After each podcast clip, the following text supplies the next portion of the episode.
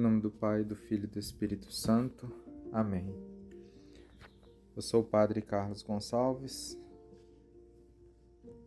Hoje vamos meditar sobre o Evangelho de Nosso Senhor Jesus Cristo, segundo Marcos, capítulo 1, versículos de 21b a 28. No Evangelho de hoje nós destacamos uma coisa muito interessante que é, Nosso Senhor Jesus Cristo é, estava numa sinagoga, né, começou a ensinar, e aí todos ficaram admirados com seu ensinamento, né, porque ensinava como quem tinha autoridade. Então estava também na sinagoga um homem possuído por um espírito mau. E aí ele grita com Jesus, né? Que queres de nós, Jesus Nazareno? Viestes para nos destruir? Eu sei quem tu és, tu és o santo de Deus. E Jesus então o intimou, né? Cala-te e sai dele. Então o espírito mau sacudiu o homem com violência, deu um grande grito e saiu. E todos ficaram muito espantados, né?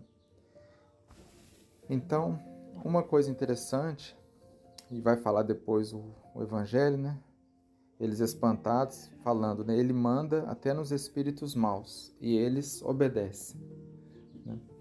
Então, uma coisa muito interessante para observarmos é assim: é, o diabo, verdade, tem um certo poder né, aqui na Terra para tentar aí os filhos de Deus. Mas uma coisa interessante saber é que temos que ter consciência que, que entre Deus e o diabo tem um abismo enorme de distância, nem se compara. Por quê? Jesus Cristo é Deus, Criador de todas as coisas, e o diabo uma mera criatura, uma das criaturas, né? Satanás e seus anjos caídos, né? são todos criaturas de Deus. Por isso que Cristo tinha autoridade, porque ele tem autoridade de criador, né? E, e tanto os anjos, os decaídos, os não, os que estão em graça, é, no céu que contempla a Deus face a face, nós, seres humanos, todos somos meras criaturas de Deus. Então, o poder, a autoridade que Deus tem sobre nós é absoluto, total. E por isso, então, temos que saber que o diabo, embora tenha certo poder na terra, é, é muito limitado a sua atuação. O diabo não pode fazer nada que Deus não o permita, porque ele é uma mera criatura, né? E é interessante que Santa Teresinha do Menino Jesus, em sua é, autobiografia, ela vai nos contar que quando ela era criança, um dia ela olhando assim da, da janela da sua casa, e, e ela viu meio que na horta como que dois diabinhos assim, né? E, e quando esses diabinhos olham para ela, eles saem correndo espantados, né? Só de terem visto a, a Santinha, Santa Teresinha. E por que que... E aí ela fala, olha só é, a grandeza de uma pessoa quando está em graça de Deus, né? Que o diabo corre, quando vê uma pessoa que está em graça de Deus, ele corre até de uma criancinha, que era o caso dela, né?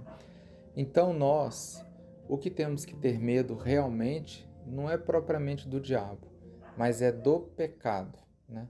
Porque o que o diabo faz é nos tentar é, levar ao pecado, é o tentador. Então, o que temos que fazer é fugir das tentações, né?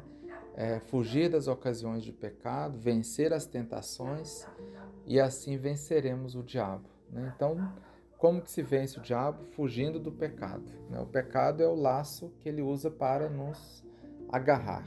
Então, é, vencemos o diabo, vencemos o maligno quando nós é, cumprimos os mandamentos, né? vivemos na graça de Deus, nosso Senhor, né?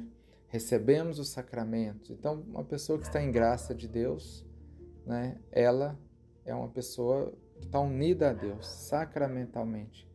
Então, assim, é, desse modo, vencemos o diabo. Né? Então, pedimos hoje né, a graça de nosso Senhor Jesus Cristo, que possamos sempre estarmos unidos a eles, a Ele, né, seguindo os seus mandamentos, como diz São João: quem me ama, segue os meus mandamentos. e assim para que possamos vencer ao mal e suas obras. Louvado seja nosso Senhor Jesus Cristo, para sempre seja louvado.